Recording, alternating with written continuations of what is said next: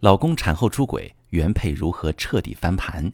你好，这里是中国女性情感指南，我是许川，用心理学带你找到幸福的方向。遇到感情问题，直接点我头像发私信向我提问吧。那么在昨天呢，我们分享了呃老公产后出轨的这个原配小苑的故事。小苑跟老公感情一直挺好，去年还生了小宝宝。如果不是接到一通电话，小苑不敢相信自己的耳朵，那个声称一生只爱她一个人的男人。在她最脆弱的时候，以出差为理由去幽会，第三者居然还加了小苑的微信，给小苑发了很多不堪入目的截图。小苑想，这个第三者的撩拨能力，真是无论哪个男人也受不了。小苑决定要彻底分离第三者，让老公回家。经过前面几次的咨询呢，我帮助小苑理顺了当下面临的感情问题，也制定了下一步如何让夫妻感情越来越好。如果你想了解我是如何帮小苑理顺感情问题的，请到昨天的节目里面，也就是上一期去听一听我的内容。接下来我具体说一下小苑跟她老公的感情如何疗愈。我来制定了这么几个方案。第一个呢是情绪管理方面，我教了小苑一个急救法和追根溯源法。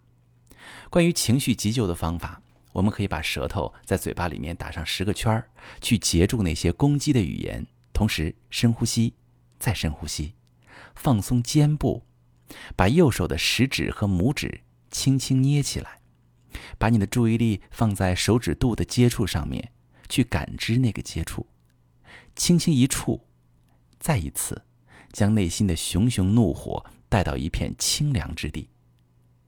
然后我教小院开始记录情绪日记，以追根溯源的方式探索情绪，比如说。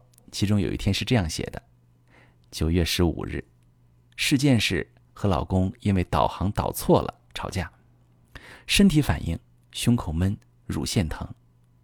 我的想法是他背叛过我，我有憋屈，一件小事也不让着我。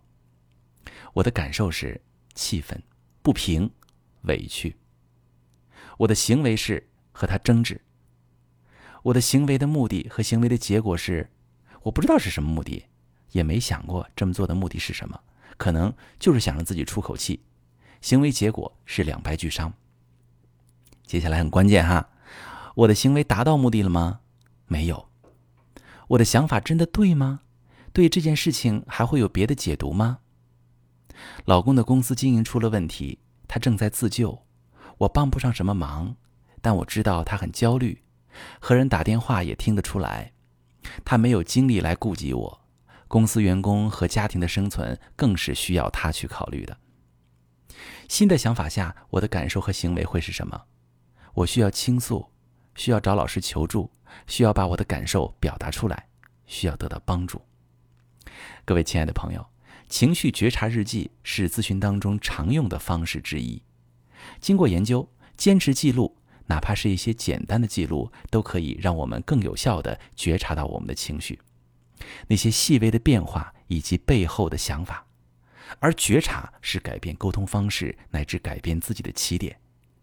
这样都写完，负面情绪被宣泄出来，情绪自然就会平复很多。下次再出现类似的情况，负面情绪反应的强度就会降低。随着训练时间的延长，人的自我觉察会越来越敏锐。就不会冲动行事了。我教小院第二个部分是沟通改善的方面，学习系统的非暴力沟通。真正想要听别人听进自己的话啊，需要做到的是无压力的沟通，在充分肯定对方的前提之下，和对方表达自己的需求。小院懂得了区分观察和评论，懂得了客观描述事实、表达感受，懂得了心情不好的时候要直接告诉对方。懂得了说出喜欢的而不是不喜欢的，懂得了用请求代替命令。当小院和老公说：“老公，今天你回到家就电话不断，我觉得有点被忽略呢，能放下手机吗？陪我和孩子玩半个小时，小宝一定非常开心。”结果老公真的放下了手机，不仅和孩子互动的很好，还给小院发的亲子互动朋友圈点赞了。调整的第三个方面是角色调整。什么叫真正的朋友啊？真正的朋友是分享对生活的态度和想法、梦想和希望、错误和恐惧，能呈现彼此的脆弱与孤独。无论在何种境遇，都像朋友一样支持理解对方，心心相印，这样就能保持持久而温暖的角色关系。小苑开始试着把自己带入朋友和情人角色，做事和说话的时候开始想：此刻我进入了哪个角色呢？在一次次指导和分析之下，小苑也看到老公明显的变化。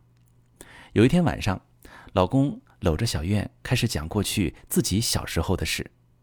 这个老公小时候家境非常艰难，他爸常年外出打工，妈妈一个人又忙农田又要带孩子，老公是家里的老大。有一次帮妈妈在田里劳动，伤到手指，也忍着不说，到现在一根手指头还是弯的。小苑一边听着，一边心疼那个小时候的老公，也理解了她老公为什么这么拼命，那是因为她小时候受苦太多。当小苑亲着老公那只手指，两个人水乳交融在一起的时候，她也感觉自己抵达了老公内心更多。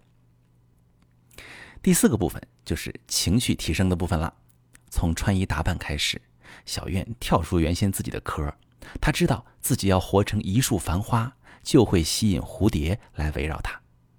在我的建议下，小院主动发起，每周把孩子交给双方父母一次，来一次跟老公的专属约会，开始报班学习课程，从绘画到写作，再到配音。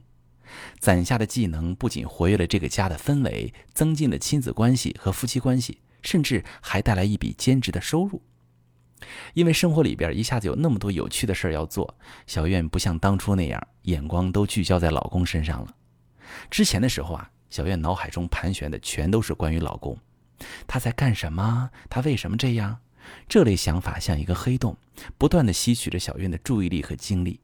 现在呢，她老公得排队等待她的宠幸，就开始像一个猎手一样，不断的去追逐小苑了。原生家庭的部分，我带着小院开始做内在小孩的疗愈。当我们还是一个孩子的时候，我们看大人觉得他们很高大，那个时候被大人指责，我们是无法去反抗的。如果我们反抗，就会被不喜欢，会被抛弃。比如说，父母会体罚我们。老师会请家长，后果就会很恐怖。那些情绪感受，通通都是小时候的感受。可是现在呢？你作为一个成年人，我们要对自己的内在小孩说：“我已经长大了，我拥有了更多的能力和资源，所以不需要再去仰视他们。我们自己已经有力量，可以为自己的生命负起责任。”随着疗愈的推进，小月的那个内在小孩变得不再虚弱。